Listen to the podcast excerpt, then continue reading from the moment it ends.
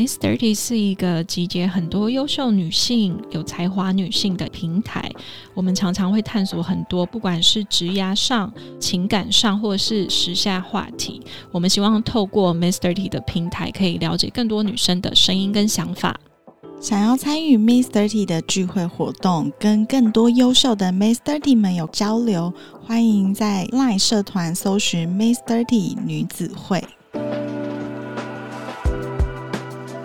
Hello，大家好，我是 Miss Thirty 的 Vanessa。我们的十一月来到了尾声，然后这一集呢，我们也很荣幸的邀请一位很勇敢的女生。她的旅游方式其实跟大家不一样，就是她一个女生，她开着一台露营车到处去旅行，然后她就是车开到哪就住到哪。我们邀请我们这一次的嘉宾佳瑜来跟我们分享，我们欢迎佳瑜。嗨，大家好，我是佳瑜。嗯，我是南部人，然后我的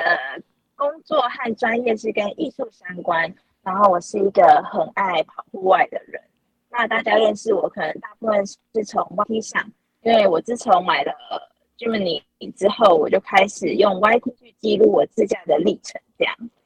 嗯，我觉得这是一个非常勇敢的过程，因为呢，很多女生她。她可能会比较依赖男生去开车出去玩。那我觉得佳瑜她很特别的是，她自己就是开车，然后就停到哪，然后就去露营，然后就过了一天。我觉得这是一件很有趣的事情。你为什么会开始这样子的旅行方式啊？我其实本身就是一个很能够享受独处的人，嗯，那样的状态其实让我很自在。然后也是因为自从买了这台车，我才开始认真的就是走。出去开出去，然后认真的去做露营这件事。你几岁开始？二十五岁开始。嗯，那为什么你会选择这样子的一个方式？它对你个人来说有什么特别的意义吗？我觉得是我本身也很喜欢户外，然后因为我平常的话，可能因为工作的关系，就是我可能会生活圈就是那样，我可能生活的范围就是那样。但是自从有了车之后，我会开始觉得，哎，我可以扩大我活动的范围了。然后开车又可以让我时间上很弹性，可以很灵活的去控制我要去哪里，我自己可以掌握那个节奏，然后打破我本来的规律这件事情，我也很享受。那你还记得你第一次的车路？你觉得你当下的 感触是什么？我印象很深刻，因为我第一次车路嘛，前面我就先做功课，就。上网查啊，然后看文章，然后看完之后，我就自己就准备了一些装备，就觉得哦，我找到一个我觉得很棒的露营区，然后在苗栗的山上，然后它是一个高海拔的露营区，嗯，我就带着我所有的东西，然后就上山了。然后上山之后呢，其实我虽然有看过那些影片，可是实际操作又是另外一回事，就是你会有一些不顺的地方，或者是哎，你看完你自觉的会了。但是像我在搭帐篷，还是会遇到一些困难，然后也是靠着旁边的路友的帮忙，然后到了真的搭完了之后，到了晚上开始飘雨，风越来越大，然后我就在那里哦，很冷，冷到一个我觉得，哎，我已经带了我的保暖装备了，我会带羽绒衣，也带了羽绒的睡袋，可是因为那个天气的状况其实很糟，就是。雨越下越大，然后风也很大，就整个人就灌进来，然后就整个晚上在那边发抖，好冷。虽然带了东西，但是有时候你很难掌握，说，哎，像天气就没办法控制，或是你自觉得做足了准备，可是其实还是没办法应付那样的环境。嗯，所以那一次就让我有点吓到，哦，真的要很注重天气，可能你已经谈好了是好天气，但是你还是要有一些备案这样。嗯，买了第一部车，然后第一个露营，我觉得这个经验是你一辈子都不会忘记，不管他的经验是好或者是不好。那为什么你当初没有想说你的第一路要找朋友一起，而是自己啊？我平常其实就还蛮喜欢一个人出去，然后因为第一路我就觉得，哎，我想要先试试看，如果是自己去的话，会需要什么东西，然后会。可能遇到什么状况，然后我自己可能想象的也蛮美好的，我会觉得说，哎，我自己的话，我我可以控制那个步调，比如说我可能想要什么时间到，或是我想要煮什么，我比较不用去跟别人去做讨论。嗯，然后我想要带什么的东西，就是都是可以由我自己控制的。所以我就是想象一个，哎，我想要试试看，如果是一个人露营会发生什么事。嗯，那你现在四年了，你自己一个人的车路自驾的露营大概有几次啊？我没有数过哎，但应该二十次有吧。如果是自己的话，可能一个月一次左右。那你自己在一个人的露营有没有遇到什么很难忘的故事啊？有一次是比较特别的是，呃，因为我那台车是一台越野车，嗯，然后我就看到，哎，南投山区有一个地方风景很好，然后我就决定说，啊，那我这个假日刚好没事，我就上去看看。快到半山腰左右。我就发现，哎，其实前面的路况不太好，哎，嗯就是因为可能前几天有下雨，然后那个泥泞的状态是有深度的。嗯然后我就想说，啊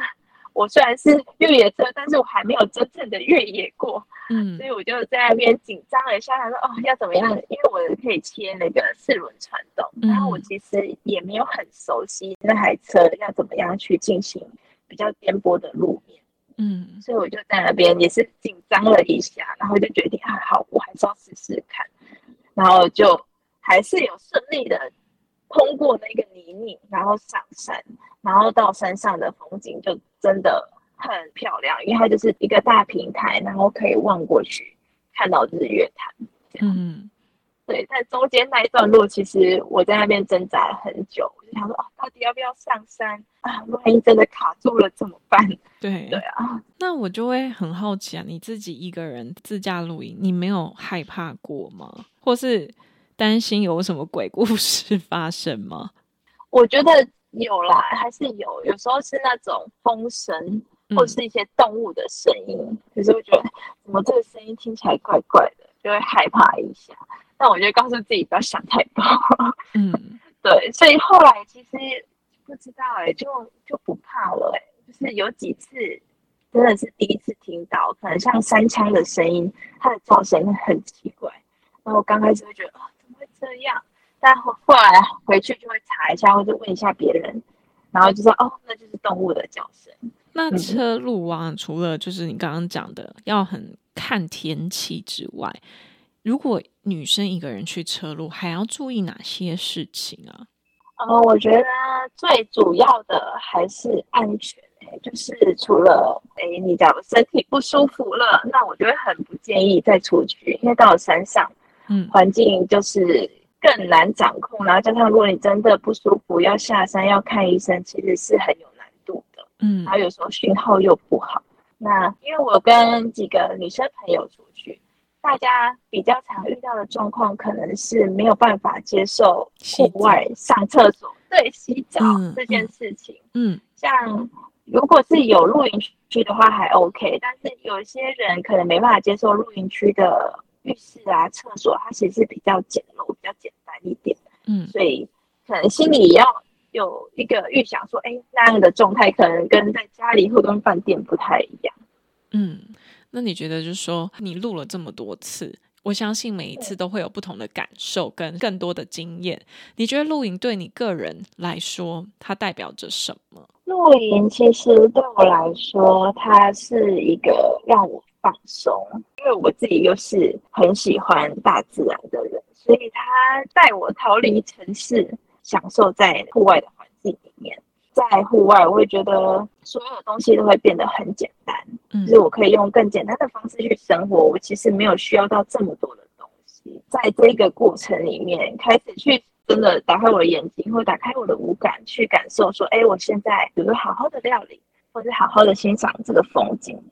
它确实是我在城市里面很难做到的，嗯也可能在都市里面就忍不住划了一下手机。对啊，嗯，其实，在都市里面，就是如果你没有安排出去的话，你很容易在家里面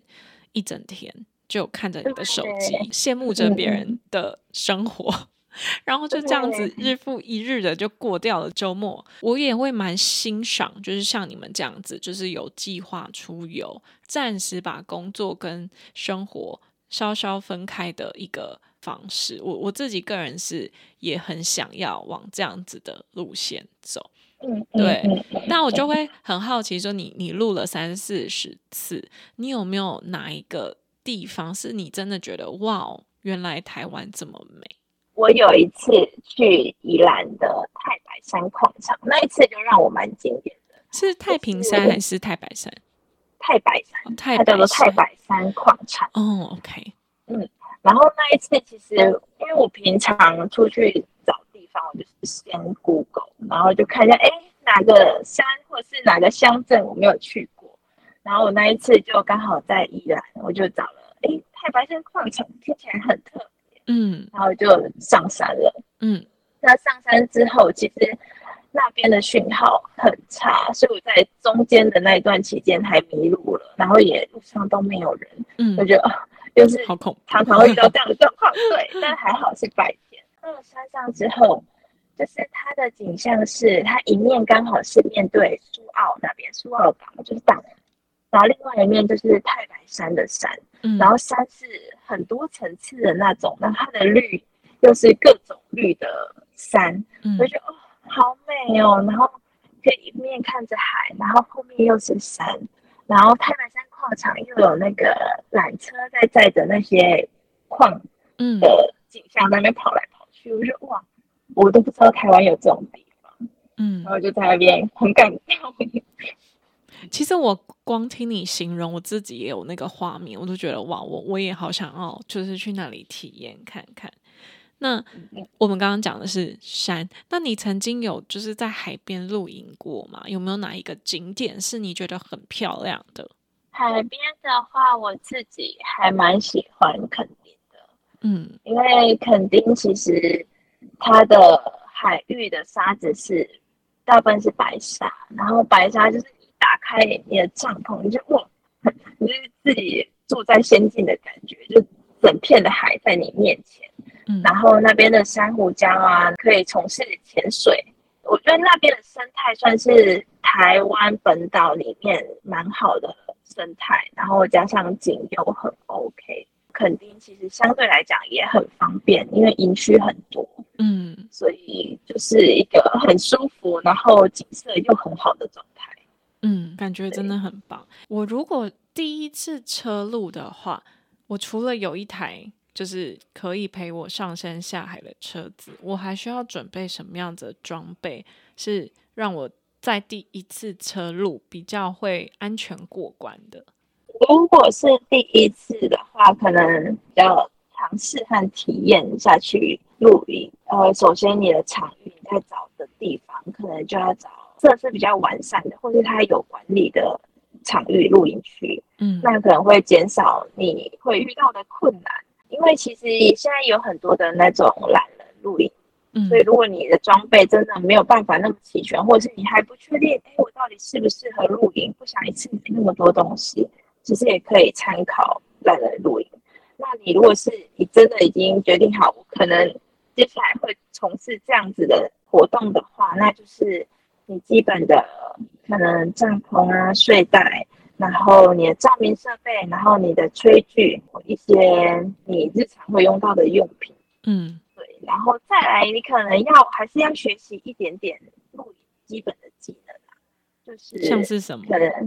搭帐篷、引火的设备，嗯或是有些人像有些人不会煮菜，你就买料理包就可以啦。啊，对，也是可以，对，就是你如果会煮料理包或者煮泡面也可以，就是你要会处理食物就嗯 OK，、对。那通哦常应该要去几天会比较刚好啊？新手哦，我觉得可以先试试看两天呢，因为像我遇过有些受不了虫子的，就会觉得、嗯啊，怎么都是虫，或是怎么好热哦，嗯。那他可能第一天就快受不了了，嗯。所以两天就是基本上你有经历过过夜，嗯。那你可能就会更知道说，哎，就是会遇到哪些状况。对。那最好露营季节是不是像现在，就是凉凉的，有点冷冷的？对，我会我自己蛮喜欢是在秋冬的时候，因为台湾夏天真的太热了。而且越热虫子就会越多。对，然后蚊子什么各种，就会觉得哦，还要处理虫子的问题。嗯，那我知道啊，就很多人露营，就第一次、第二次他爱上之后，他就会开始把他的设备加强，或者是再买一些氛围感的道具，去营造更有风格的露营。那你自己也会是这样子吗？有哎、其实我刚开始买露营装备的时候没有想太多，但因为开始真的很常露营，然后也认识了很多的露友之后，有些人就会有各自的发展，然后我也在开始思考，哎，我喜欢什么风格？自己的话喜好蛮明显的，就是我很喜欢黑色，嗯所以我就尽量在我的露营的装备上去设计的搭配是以黑色为主。嗯所以装备啊用品，我就会尽量用颜色去做搭配。嗯那除了颜色以外，我有几个东西，我会觉得说，哎，这几个东西我想要让它成为我露营里面的主角。那这几个主角，我会去找，可能它是造型比较特别，或是它有某些设计我很喜欢，像帐篷和灯具，嗯我就会特别挑一些我觉得造型酷一点的。嗯让他可以在我的露营里面可以有一种主角，或是让人家有惊喜的感觉。嗯，就是其实我觉得露营的生活风格也是反映出一个人的品味跟个性，就是每一个人的帐篷跟里面的配备都不太一样。然后你的是比较酷酷酷的黑色的风格，然后有些人的是可能比较波西米亚风啊，或者是比较日式的感觉。我觉得露营很好玩的，就是这样。就是我以前也去尝试过几次露营，然后你就会发现，哎，每个每一个家里的帐篷，每一个人的锅具都不太一样，但都很有他们的风格跟特色。那你觉得露营对你的生活或是你个人有没有带来什么样子的改变或影响？还没有开始露营之前，我的生活没有那么的户外，嗯就是我可能还是会，就算是休息的时间，我还是把大半时间可能是室内居多。嗯那露营之后才开始，真的很常往外跑，然后去开车的关系认识了一些车友，或是露营的路友，嗯然后他让我也找到一个舒压的方式。我以前可能会觉得，我舒压的方式可能是去逛街，或是去跟朋友吃饭。让我到了露营之后，才发现，哎，我在大自然里面，其实才是真正的有让我感到放松，然后让我有平静的感觉。那露营这件事情有帮助你的创作吗？因为你刚刚有说你的本业其实是艺术创作嘛。嗯嗯，有。呃，其实我之前在可能在创作的类型不会有那么多自然的元素，嗯，但到了户外之后，我其实蛮常可能透过在户外可能有见识一些东西，或是我在户外看到的一些视觉上的画面，我会把它带回来到我的创作里。像我之前其实做平面和半立体比较多，嗯但也因为去了户外之后，开始去做一些影像的记录。嗯所以我也开始学一些怎么样去制作影片啊，或者怎么样拍摄这一块，也是我到露营之后才开始真的比较常去做的事情。哦，我觉得你这个分享非常的好诶，因为你找到的生活的热忱有加成到你的本业，然后你本业延伸的技能其实也有帮助到你的兴趣，所以其实你也是工作跟生活不知不觉的也融合在一起了。我觉得这是一个现代女性也在追求的一件事情。对，那我就会很想知道说，因为你刚刚是讲说，你可能一开始其实并不是以录影为主去开一个 YT 或在经营的 IG，那为什么你突然有这样子的想法啊？就是因为可能记录了之后，发现哎，大家好像对这一块比较有兴趣，嗯然后我就会觉得说，哎，那既然有人想看，我就多拍一点。然后加上我自己也开始买越来越多录影的装备，我就觉得，哎，那我自己也来认真的研究一下，可以去哪些地方，或是我在露营的时候可以做哪些事情，是让我可以更沉浸在那个氛围里面的。所以就这件事情就有点越挖越深，就这样走过去了。嗯，那你自己就是分享你的露营生活在 YouTube 上面大概几年了？好像两年左右哎。嗯，我有观察到你，你这两年的成绩非常的不错。我想问你，就是嗯，成为了一个露营生活的创作者，对你的生活有加分吗？我觉得有，主要加分的可能是我会知道说，哎，这件事情它其实是我应该要更认真去做。然后加上我觉得，哎，这这件事情也带来一些想要露营不敢露营的朋友们一起走出去，对，然后就觉得，哎，其实还蛮有成就感的。然后我也很享受这个过程。嗯。那成为露营创作者这件事情，在收入方面，你有得到一些正向的回馈吗？可能是因为开始经营 YT 之后，会有一些可能露营相关的厂商会找我一起合作。对，那如果有合作的话，就会有额外的收入进来。嗯，所以你也是误打误撞，然后这算是你的斜杠事业吧？对对，因为原本也只是把影片丢上去，然后就才后来才发现，哎，这件事情是可行的，然后加上又有一些合作进来，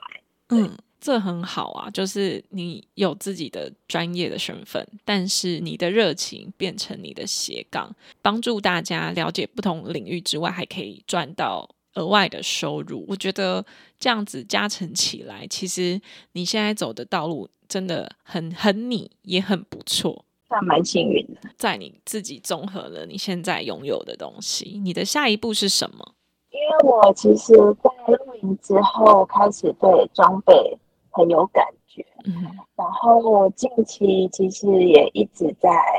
木工方面的学习，然后还有皮革方面的学习，我就希望说可以透过我去学习一些其他的技能，有一些装备。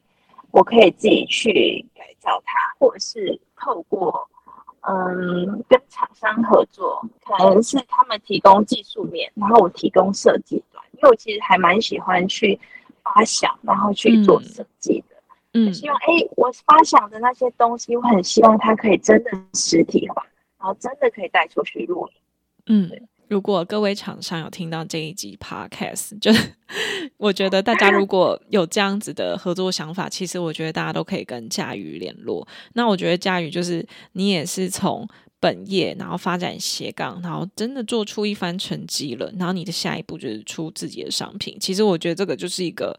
蛮完整的一条路。然后我觉得我也很希望你可以走向你想要走的路。那在 podcast 的最后，你有没有想要跟 Mr. T 分享的话？我觉得大家真的可以去试试看一些自己想做可是还没有去做的事情，因为对我来讲，改变都是好的。你在路途上永远都会遇到新的东西，然后那些东西算是探索一些位置，可是它每次都会。给我们一些惊喜，像我是透过露营的方式，然后我才发现说，哎，我开车去露营这种自由的感觉是说不出来的美好，但我就真的很喜欢。所以要真的试了之后，你就会发现，你可能对某些东西是有感觉的。对，好，最后一个问题，我想问，如果投入露营的这个坑，需要花很多钱吗？也要看嘞，像呃，比如说像我是以车路为主的话，我可能花比较多钱，会是在车子的装备上，可能我车子要加上车边帐啊，或者是我车子后面有设计了一个厨房车厨的部分，那那个部分，或是我轮胎想要换，或是我内部想要做进行改装，其实那样的花费是蛮。我觉得蛮可观的，对 对，因为你就是决定说好，我的车子要改成那样，那很多东西真的要换。嗯，那如果是你是那种背背包露营，或是你就是带着简单装备露营的话，或是你就是去露营区，嗯，不用到野营，因为像我是蛮常野营的，所以我的东西就会比较复杂一点。对，那如果是你走简单形式的人，那也许不会啊，你就是去个迪卡侬买你喜欢的。你还是可以出发去露营，或者是用租的，其实也可以。现在有很多用租的，嗯，嗯也，很方便。对对呀、所以我觉得节目尾声，我也很想要跟 Mr. Lee 的读者说，因为大家常常都会问我们说，我们要怎么在生活中找到热情？我们要怎么去找到你的斜杠事业？我觉得佳宇的例子就可以告诉我们，就是。他刚刚有讲嘛，讲到一件事情，就是说不要去想太多，先踏出去开始。所以呢，节目尾声我也祝不管是佳瑜还是所有的 Masterly 的读者们，希望你们可以跨出勇敢的那一步，就算只是跟别人搭伙露营，或者是只是去懒人露营，那至少你都是跨出在家里躺着的那一步了。所以呢，我们今天的 Podcast 就到这边喽。然后大家如果喜欢佳瑜的，也去 YouTube 上面 follow 他。那如果大家对于佳瑜一个人的车路，或者是露营，或者是露营的合作有相关问题，都很欢迎留言给 Mr. Lee。我们这一集就到这边啦，谢谢佳瑜，我们下次见谢，谢大家，拜拜。拜拜。